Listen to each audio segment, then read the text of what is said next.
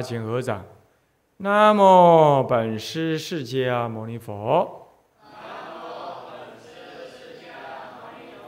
南无本师释迦牟尼佛。南无本师释迦牟尼佛。无上甚深为妙法。百千万劫难遭遇。我今见闻得受持。愿解如来真实义。中国佛教，各位比丘、比丘尼，各位沙弥、沙弥尼，各位居士，大家阿弥陀佛。请放掌。啊，我们上一堂课呢，哎，上到这个讲义第七页，啊，那么已经渐渐进入尾声，讲义的部分。那么我们第七页是上到一四，佛教历史研究的正确态度。上一堂课跟大家讲的是态度，啊，那么现在正确佛教历史研究的正确的方法，啊，那么呢方法丙二。以时代变迁、还有人文、地理及社会环境等为背景，以教团活动和教理思想为经纬，既做结构的分析，亦有事件的叙述，既注意这个宏整体宏观的理解，亦进行个体微观的体认。其论述除了要有客观的证据性，亦不舍具足宗教情操的文学性。这里头啊提了几些重要的观念的，这些短短几句话，其实那是很重要的一些，嗯，一般外面啊历史研究的书谈到历史研究的方法的时候呢，有提到的一些观念。你不要看这样子这几句话，这个不是我能够凭空想象啊，当然要去凝结汲取啊一些啊关于这方面呢有长久思维的一些专家了哈，他们啊受到一些专门的训练，那么当然对于历史方法，他有很深的、很广泛的看法。不过我们把它凝结起来呢，简易的说。总是要说几个重点，那么我们把这个重点稍微提一下。那不不不不不不敢说是完全的哈，哎，不过就是说，嗯，起码呢，他提供一个历史研究的方法，一个具体的一个一个一个一个条目啊，这里有有很多内容。那以时代背景跟人文地理还有社会环境，这个是。这样三者为背景，时代的变迁，你你把它想象，这个人是在一个时间跟空间的一个舞台当中，那么呢，你要在那里演戏跳舞，或者演什么话剧，你都是要有个背景，这个背景在衬托这个戏剧的张力、内涵，或者表现戏剧本身，或者就要表现这个戏剧本身。那同样道理啊。这个人活在环境当中啊，这这哪怕他是方外之人，方外，方外啊，就是俗方之外，世俗之方啊，世俗的方，方就是指一个范畴或者是一种嗯啊，这个这个这个这个，嗯应该说什么样环境啊，这个。方外世俗俗方之外的，这个世俗的环境生活之外，世俗的价值、世俗的啊目的、世俗的动作，好，这些我们都在它之外，对吧？现在这个时候是啊，比如说啊，周日啊，人家放假，而我们在上课，啊，对不对？啊，人家正在上下班呢，可能我们正在念佛，我们是干什么？他们追寻的是财务的增加、地位的提升、官位的亨通啊，这个这个财源的广进。我们要求的是，呃，嗯，是道业的增上啊，这身心的安止啊，众生的度化，佛法的兴隆，这些我的完全没没这个没完全没有重叠的地方，是不是这样子啊？那这就是世俗之外，这是方外。问题是，即便是这样子，我们呢也是跟世俗方世俗有相同的地方啊，吃喝拉撒睡，还有呢，这个生活在一个有国籍的这个这个这个这个这个这个土地当中啊，被一个国家的这种世俗的武力啊政治力量所守护的这样子的一个土地上。那就是哪就是哪怕释迦佛似乎他也没办法离开这个情况。那么这样子呢，他多少会周影响到周边的环境。我是指出家周边的环境，那多少还是影响。啊，啊你看，哎，现在哪里需要这个建筑啊？哇，整个台湾的那个建筑材料昂贵起来了。好，那昂贵起来，你请问你出家人？你你你你建寺庙，你你你觉得怎么样啊？你马上就感受到了嘛。如果你真的建寺庙，你马上感受到外界的环境了嘛，对不对？是不是这样子啊？啊，那那呃呃，这是经济的大经济的环境啊，政治的啊，乃至于这个台风啊，这个气候啦，它都会影响着影响着这个整个，包括你出家人在内。所以这就是时代。变迁的一种意义啊，但整个大时代的流转呢，我前几堂课已经以前就讲过，就是民国初年以来，中中国人一直在找寻一种新的价值观，长期以来，他依照的这个这个孔孟思想、儒道的思想啊，那么作为中国人主要思想的主流，要不要讲佛教？佛教一直是被尊重，然而并没有被很正式、深刻的理解。它也一直深入成为民间的一种习俗，但是呢，它并不一直以来，它并不是主流文化的主要发言者。这当然一方面来自于中国祖师，他谨守着他出家人的身份啊，不随便介入这些世俗事物，这当然有关啊。二方面，当然长期以来，包括儒家在内的这样子的一个思想呢，其实一直。一直驾驭着中国主要的知识分子的脑袋，大家要知道是这样子的。好，一直到一就就在这个还不到一百年前，中国人的人生价值还是以读儒家、考科举，然后得功名为人生的主要内容的。你要知道，是不是这样子啊？这个。三四千年，呃，这个这个两三千年以来，一直根深蒂固，这个真是简直就骗一切处了。佛教传入中国固然两千年了，可是呢，它终究是一个外来宗教方式呢，一直进行。然后再来，它就是一个宗教，它就是修行。所以说，它并没有教导世俗人去追求功名，不像基督教、天主教，它可以而且积极的操作这样子的动作，它。并不正统的佛教这两千年来在中国的发展是没有的。日本发展出来的那个呃创价协会等这一类的，我们只能说在世界上是少见的、少见的了哈。呃，我不方便就直接说那是变异，但感觉上确实像变异一样。哦，那没有哪个国家的佛教徒他发展成这个样子。那日本这样，那他他特别的时代因缘，那我们暂且不提。所以说，在这种情况，时代的变迁呢，出家人的角色在那儿挂在那儿呢，有时候是模糊的。你如果阅读类似像《史记》《隋唐书》这样子的一个主要的，就是主流的，而且第一手资料的那些啊历史的书的话，你会发现那个出家人的存在啊，或者。这个佛佛教这件事情的存在啊，显得呢隐隐约约，这很怪异的，它就这样被模糊掉了，被模糊掉。这表示，这似乎表示的，在整个的历史的流转当中呢，出家人真正站出来去创造一种世俗历史的，那并不多。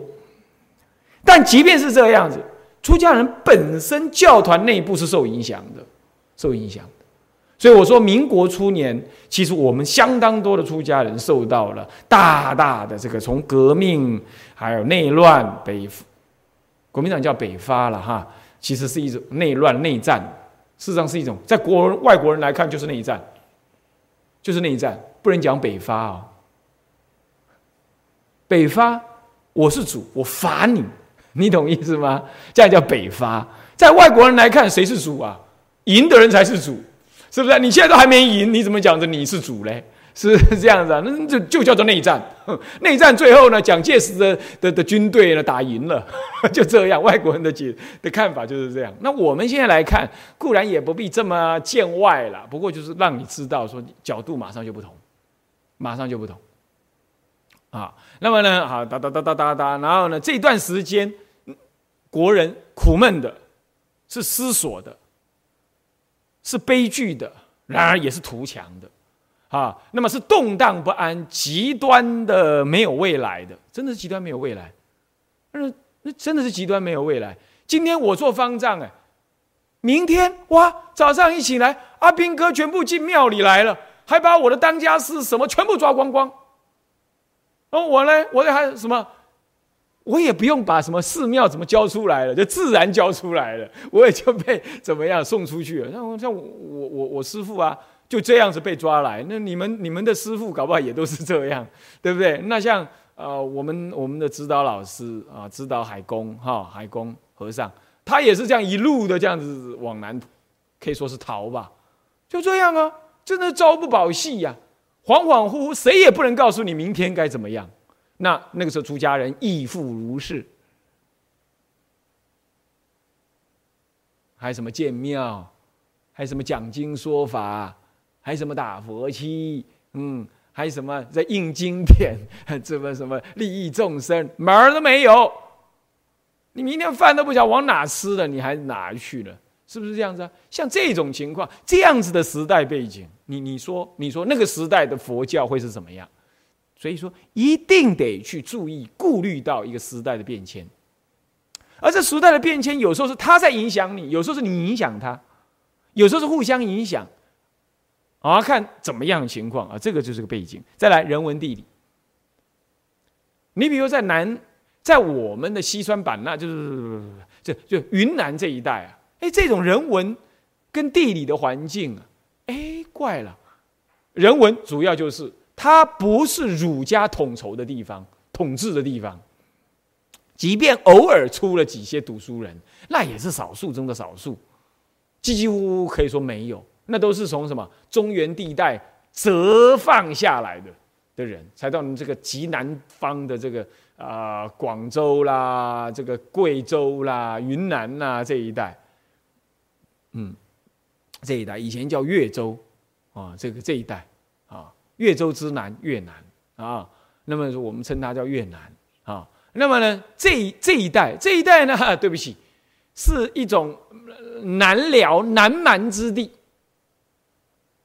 虽然呢，南北朝时代呢，北方的文化大量的中原主要的汉文化大量的往南移，不过就只限到这个这个这个这个这个福建省，然后广州的稍北梅县这一带稍北这样。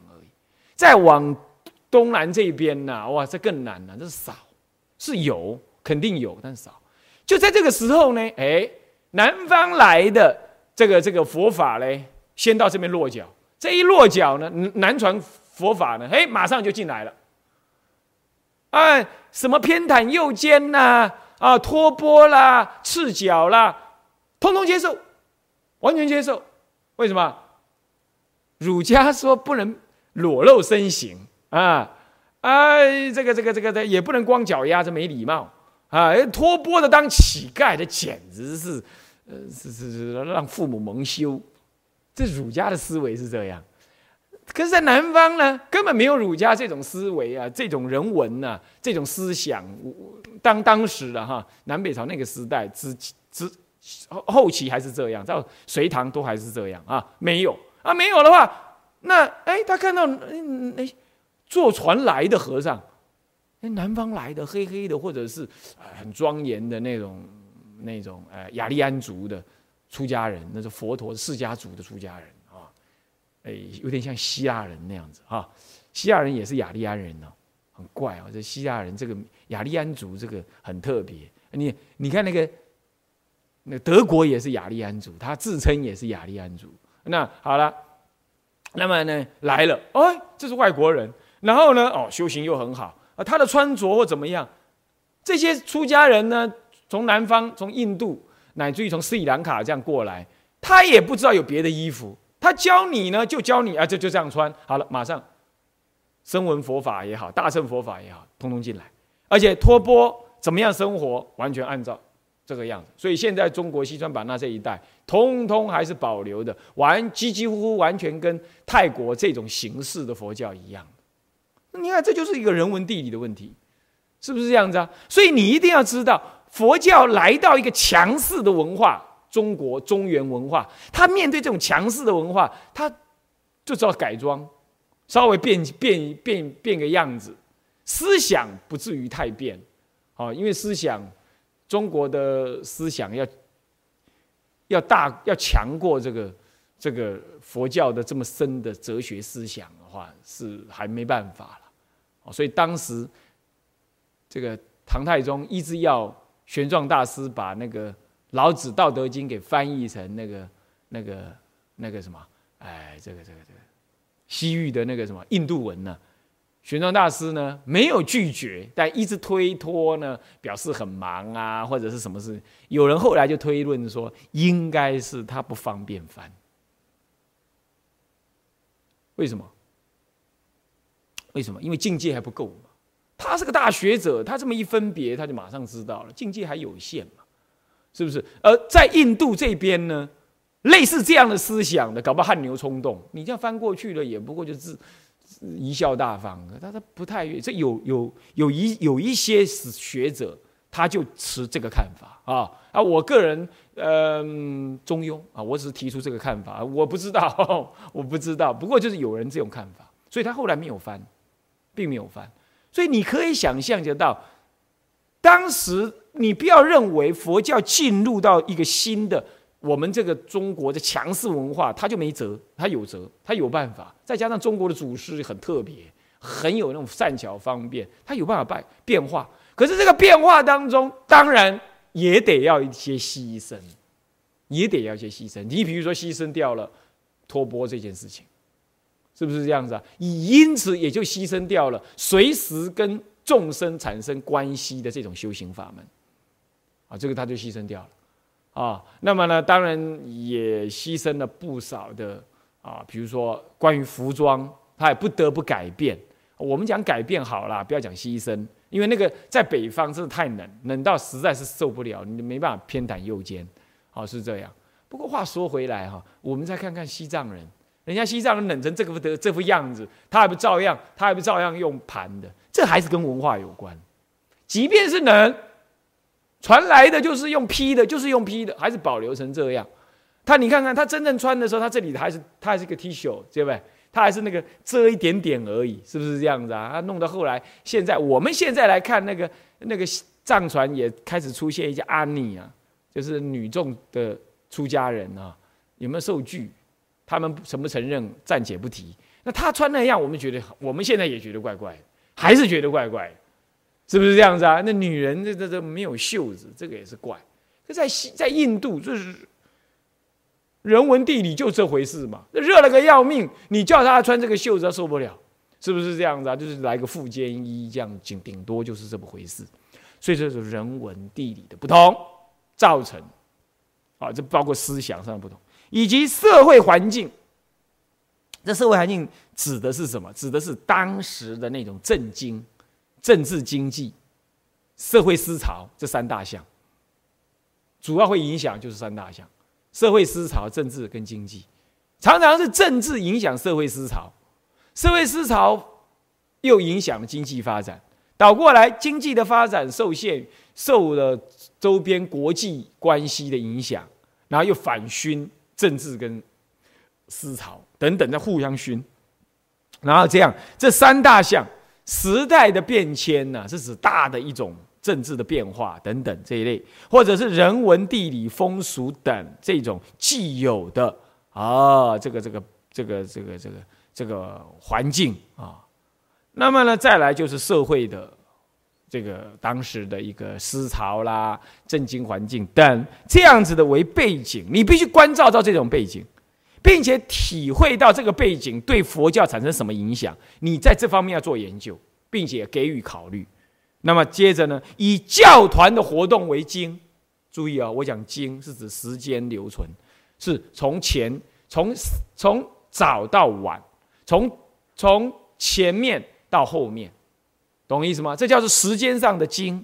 那么呢，以教理思想为尾，尾就是同一个时间里头有很多教理思想出现，对不对？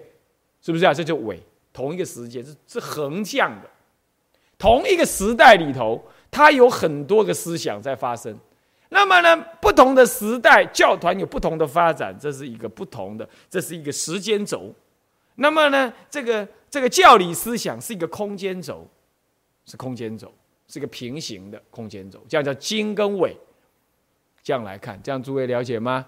好，这样有经有纬了，这样是一个立体的东西了，一个平面的东西，一个平面的，再加上后面有一个什么背景，就是社会环境、政经、呃，这个人文、地理、时代变迁等，哎，为背景。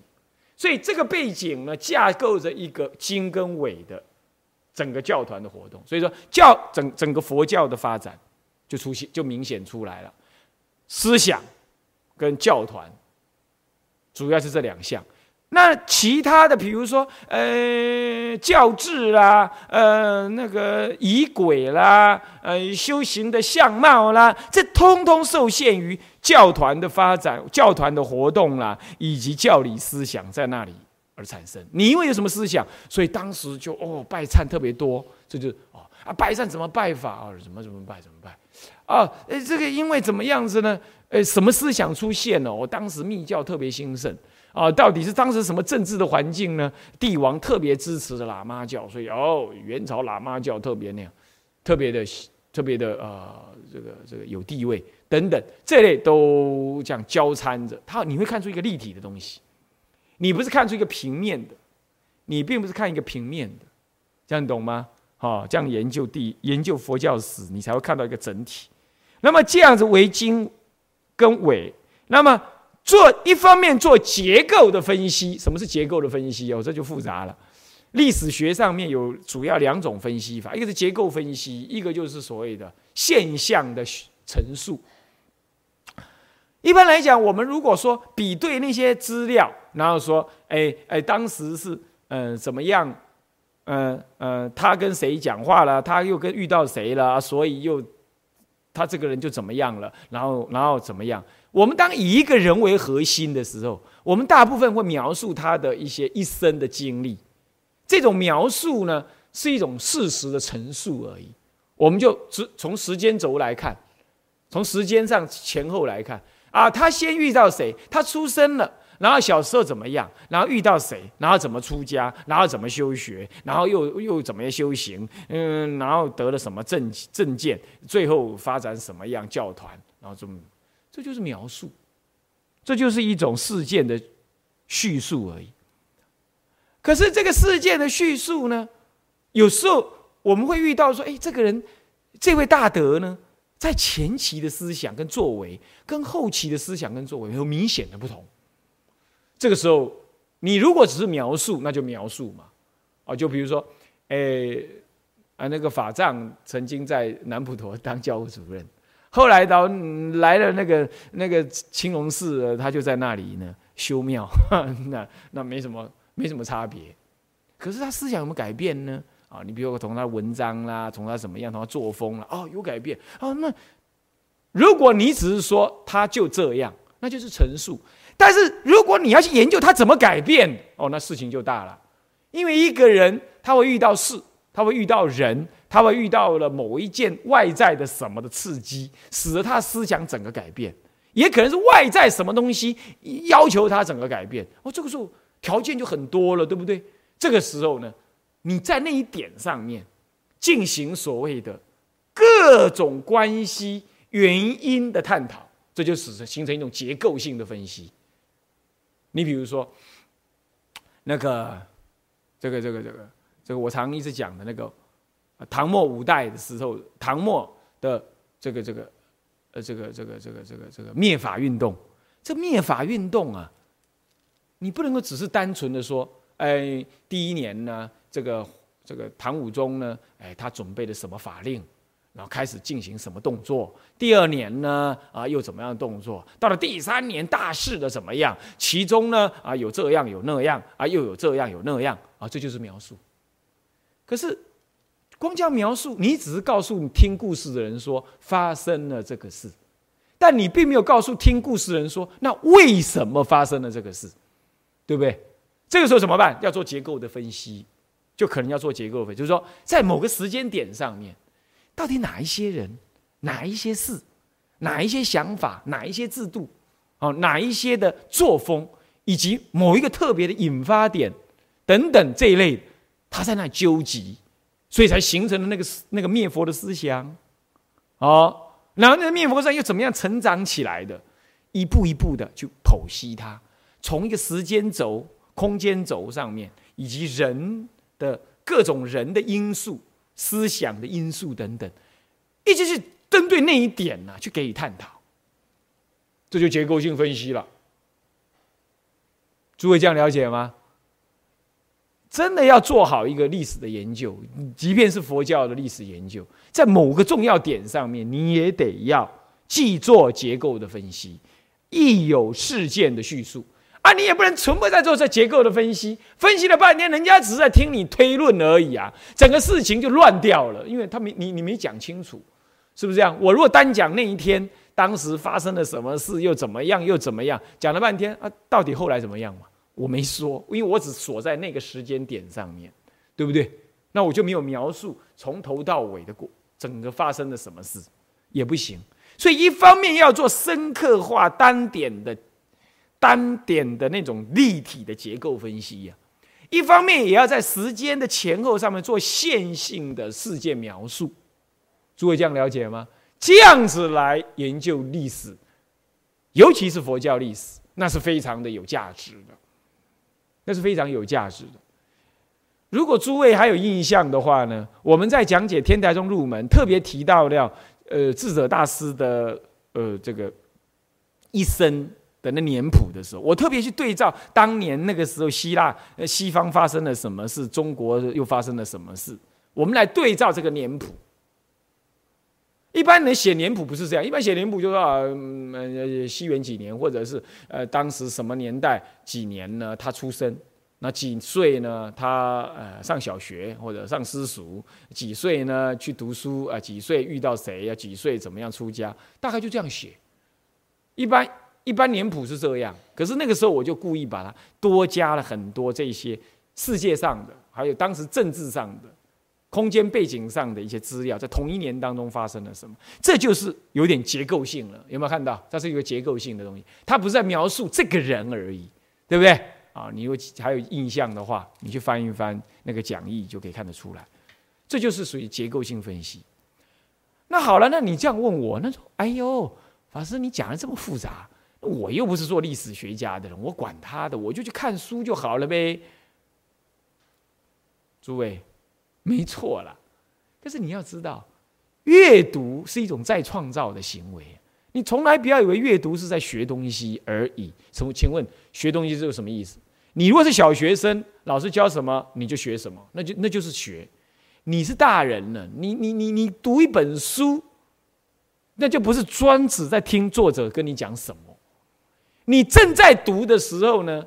你一方面要注意作者在告诉想要告诉你什么，一方面你得要将作者告诉你的重新在内心里头进行什么，进行重新整理。你到底是看完了才做呢，还是正在看的时候做？我的建议是正在看的时候就边做。所以这种情况，你读历史，为什么我要教你这个概念？也就你正在读人家的历史书的时候，你自己就要进行结构分析跟故事的叙述。你说什么意思啊？这是人家在写的，又不是我在写的，怎么我在进行？是这样，有时候是很模糊的，有时候他给你做结构的分析，有时候他给你做事件的描述，有时候他什么也没做，他就在这给你一堆资料而已，对不对？所以你在读它的时候，一方面你要去读出来作者立这个标题到底要跟你讲什么，标题一定要先看清楚。一般我们看书绝对不能够把标题这样看过翻过就就开始看内文。我看书的习惯呢刚好相反，我大部分的时间在看标题，你会觉得很荒谬哈。看标题，你以为我在干嘛？我我我我把标题拿起来哈，然后我会这样，我会猜，我会先猜，嗯，这个标题大概作者要讲什么？嗯，下一个标题，嗯，大概作者会想什么？啊，然后呢，我会从哪里开始看呢？我会从，我会从那个，我大概猜得出来哈，大概这个作者能说的就这些而已。呃，他比如说讲说，呃，唐朝的各宗派啊，下面就会有啊，净土宗啊，什么宗？啊，如果他没有分细分，那我就。我在想，那那我就知道了，他大概就讲那些宗派，无非就是谁是创宗的人，思想怎么样，当时红传又如何，呃，红化的情况好不好，人呃建了哪些庙啊，跟其他宗派有什么互动关系，无非就讲这个嘛，啊，所以我看那个标题，我根本就差不多就要知道他大概讲那一类，只是我不太清楚真正他会讲什么而已，但我知道他躲不开这个。问题是，万一他出现了一个标题是我根本猜不出来要讲什么。哦，你比如说，嗯，哎，武则天，呃，对于佛法的呃的支持，哇，糟糕！武则天这位女人，我搞不太清楚她到底怎么回事。他特别提这个 chapter，那我就会怎么样去注意他了。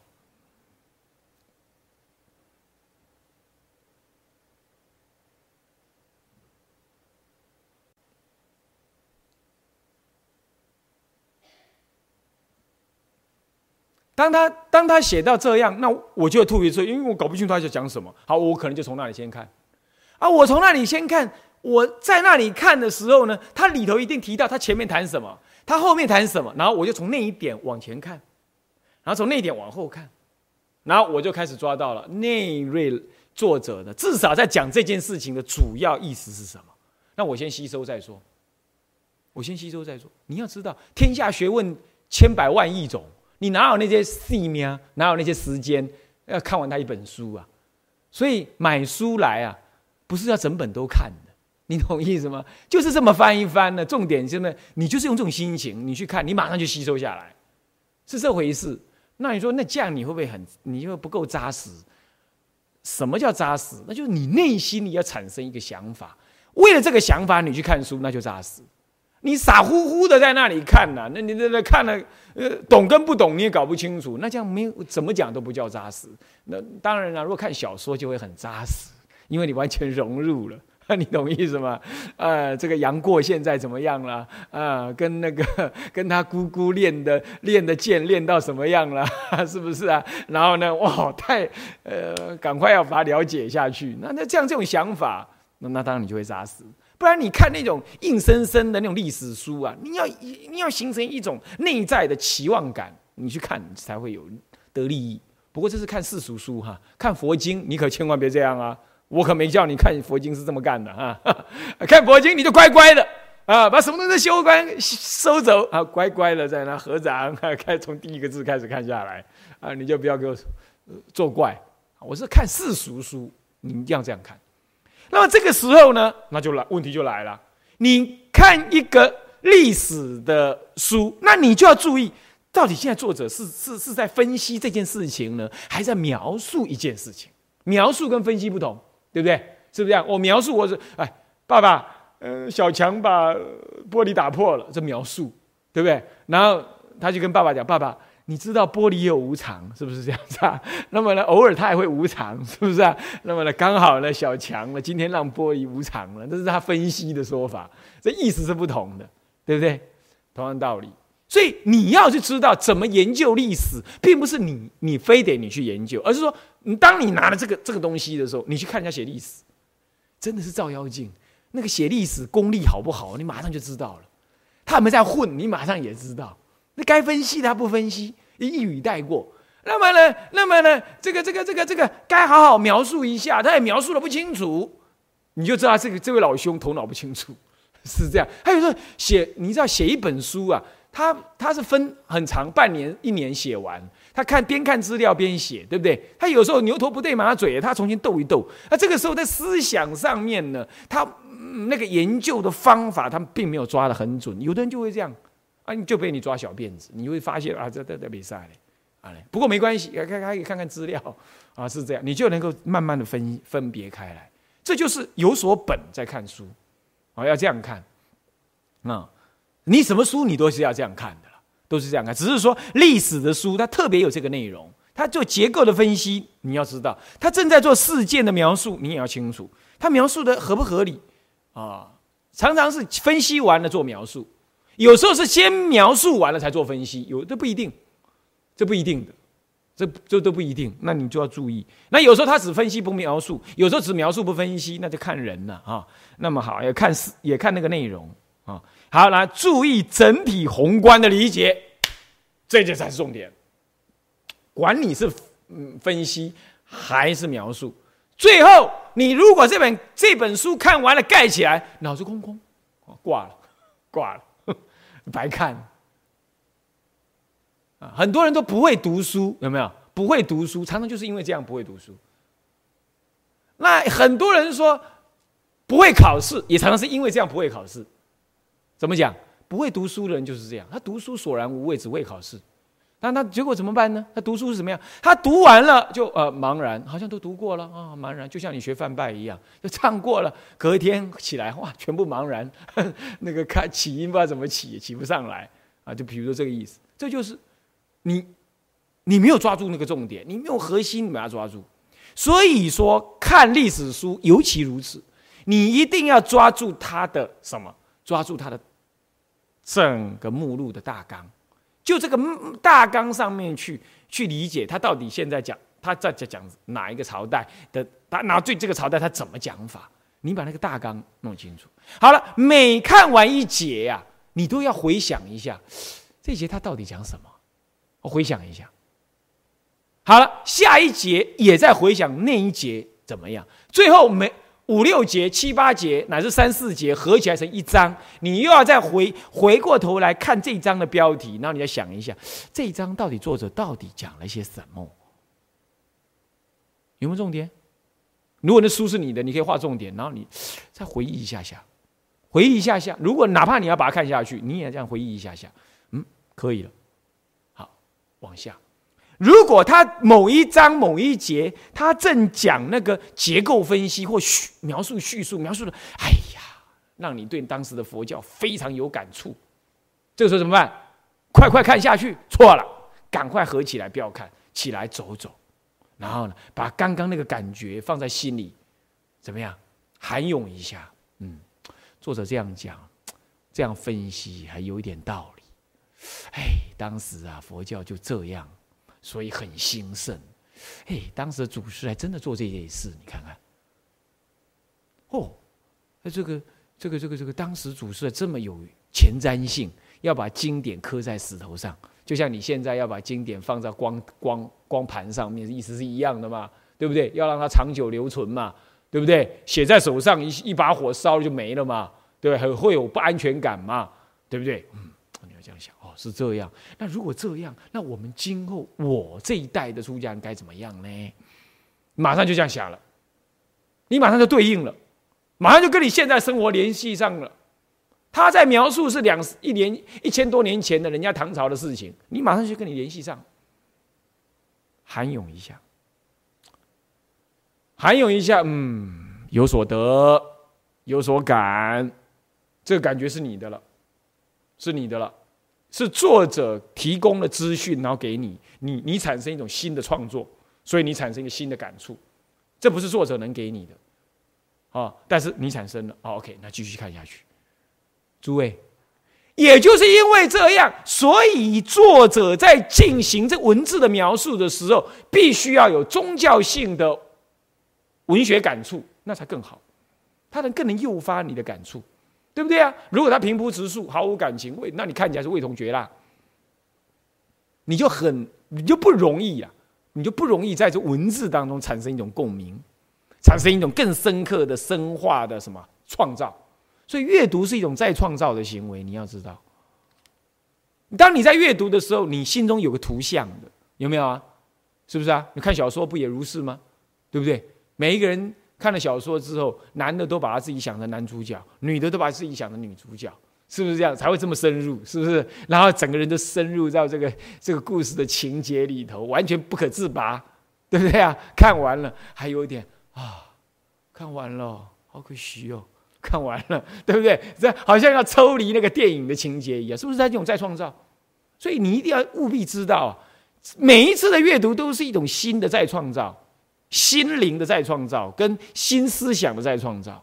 哦，所以你好的作者一定要把那种真实的感觉传递、表现出来。所以这个时候，你注意宏观的理解就是这样。啊，你要这样整个的理解，同时你理解了之后，你要进入他的那种感觉，给自己一种回馈啊，一种思想上的啊，这个这个这个观察等等。那么呢，亦进行既进行这个注意这个整体的理解，那也要进行个体围观的体认。你比如说，这什么意思啊？就比如说啊，当时智者大师在那个时代，南北朝。的时代呢，其实政权替换呢也相当的频繁。然后来呢，呃，虽然已经这个隋朝统一，但是呢，他主要的生命是经历在一个动荡的时代啊。然后怎么样怎么样，这是宏观的。慢慢的，你要对，那么智者大师在这样子的时代之下，他又他本身怎么自处，怎么样子他领导僧团？假设有的话，哦，你就这样思维，这就是他个别的、单一的啊。你要对宏观的环境你给予了解，那一方面你也对他个人进行剖析，就是这个意思。这样了解吗？这就是既对宏观有所理解啊，还有当时整个佛教是怎么样，然后智者大师为什么还要在他三十。这个这个这个，三十八岁的时候呢，还得要远离这个南京，啊，到这个天台山去。难道只是因为那个梦而已吗？没有其他的原因吗？哦，当然，哦，他传记里头讲到什么什么原因。好，那整个时时代呢？那个时代里头，南方的佛教呢，特别的怎么样？只注重说而少于解，呃，少于行，啊，它来自于北方。整个的气氛，他是要引入这种行，然而可能这个风气不合，所以他干脆入深山去。哎，你就说可以从这时时代的环境里来看看，他老人家面对那个时代的佛教气氛，他会怎么变化？你就体会体会。啊，这个时候你就要想一想，那今天台湾佛教嘞，大陆佛教嘞，啊，一片喧哗，啊，情势大好。是不是这样子啊？那那个时候你的感觉怎么样？你的心情怎么样啊？啊，可能是最热闹的时候，你是最孤独的啊啊。那么那这就是这个时候，你就可以来对比，你也可以来来拿来当做一种什么？当做一种自我的警策。那这样读起历史来，不是津津有味吗？不是跟你的修行有关吗？那请问，这就是这个在家人讲的历史，你你你你想他会告诉你这个吗？他要描述那个智者大师的那种修道的感觉，那种看到当时南南朝南京的这个这个这个这个，哎，佛教的这种只重解不重行，听的人很多，证的人很少的情况，那种情感上面的落落寞，他可在家人描述的出来吗？嗯所以说，也唯有你出家人去再创造，去去去深刻体会，你才能讲解给出家人乃至在家人听，人家才会感受到那种宗教氛围嘛，对不对？是不是这样子啊？啊，这就是重点了。所以说，宗教家自己要喝淡气讲解历史的一个责任，这就是我们家自己的历史，而不假外人来讲嘛，是不是这样子啊？啊，你你不要把它当做是雕虫小技啊，哎，这是历史而已，历史历史就很严重啦，历史是不是这样子啊？我们就是因为有历史，我们才会去来来出家的，对不对？要是没历史，就没没有出家人了嘛，对不对？啊，所以这很重要啊。那么好，其论述，接下来讲论述了。这写的写作了写作的重点有这么几个啊，呃，就是前面讲的了，呃，要以时代变迁、人文地理、社会环境为背景，教团活动跟教理思想为经纬。那么呢，要做协作结构的分析，在研究的方法上要做结构的分析，也有嗯事件的描述等等。那么呢，一方面在心态上要注意整体宏观的理解，同时也要对微观的个体进行体认。最后，在论述方面呢，又有两个标准，就当你把它落为文字写下来，要怎么写法？有两种方式，有两个两个重点要同时存在。第一个就是要有客观的证据性，你不要自己推论。哦，我看很多人哦，就是用推论的。啊，这应该是，这怎么是啊？这个大乘佛法应该是呃什么时候怎么样怎么样？啊，那么这个文殊菩萨呢，应该呃呃呃，就是呢，哎，这个什么呃舍利佛呃的转化或者怎么样？哇，那你看看，那普贤菩萨是目犍连的转化，你用推论的，这何得了？那就是没有客观证据，而且有违经典所描述的，它明明就是个体的主主体在那儿，是不是啊？好，这样子就没有证据性了。啊，要客观的证据性，其次也不舍具足宗教情操的文学性，所以在西方也承认历史的写作也具有一种可读的文学性才好，这都是西方讨论过的哦，这可不我说的，我这么讲一句话，人家是写一本书哦，人家是写一本书在讨论这个事情，啊，西方的历史研究。工作者他们也认为，某种程度上要具有这种客观跟这个这个这个这个这个呃客观跟证据性，同时也要具有一种历史工作者的一种情操跟文笔，跟写出来的文字也要优美，具有文学性才好。这个是西方有更进一步的要求，是这样。当然了。对于一个初做历史研究人来讲，能够把事情给讲清楚，哈，讲的呢头尾不要自己自相矛盾啊，这已经很不容易的事情。你研究的有些课题很复杂或很很难研究的话，这是这个这个本来就不容易了。那还要注意这个呃这个文学性，那是不容易，对不对啊？不过我真的告诉你，无论是西方也好，东方也好，好的历史著作哈，历史著作通通是具有文学性的。人家才愿意读，人家才愿意引用，而且才能够雅俗共赏，既有专业标准呢，也有什么样子？哎，也有那个文学的可读性。诸位这样了解吗？啊，是这样子的。那么你来看看我们翻译的一些高僧传，呃，不不，我们所集结一些高僧传，某种程度就这样。虽然它不像武侠小说 哎呀那样子的，呃，引人入胜呢，可是这还真的还不错。你你别说别人，你光说我们道宣律主啊，他自己做的感通路啊，你就像就像什么，就像游记一样，他还会跟你描述他走到哪儿去，用多少时间走，然后去那里呢，看到风俗民情是怎么样，他都跟你讲哦，啊，虽然那言简意赅啊，几句话而已啊，啊，他不废话这样子，不过你会感受到那还是有文学性。那用字遣词啊非常的简洁优美，多读那种书啊，你的语言才不俗啊，是这样。现在都不读那种书了啊，都看漫画，实在太可怜了啊！要不要看那个做生意的、买股票的啊、谈感情的啊、塑身的啊、怎么养生的这种这种书特别多。这是这是我们这个时代真的是个没有深度的时代 啊，很浅肤浅。我说大部分人啊，不是所有人啊。好，那么呢就讲到这里哈。好，我们今天这堂课先上到这里。向下文长，复以来日，我们回向。众生无边誓愿度，烦恼无尽誓愿断，法门无量誓愿学，佛道无上誓愿成。自归依佛，当愿众生。理解大道，发无上心；自归依法，当愿众生深入经藏，智慧如海；自归依身，当愿众生同理大众，一切无碍。愿以此功德，庄严佛净土，上报四重恩。下济三途苦，若有见闻者，悉发菩提心，尽此一报身，同生极乐国。南无阿弥陀佛。南无阿弥陀佛。南无阿弥陀佛。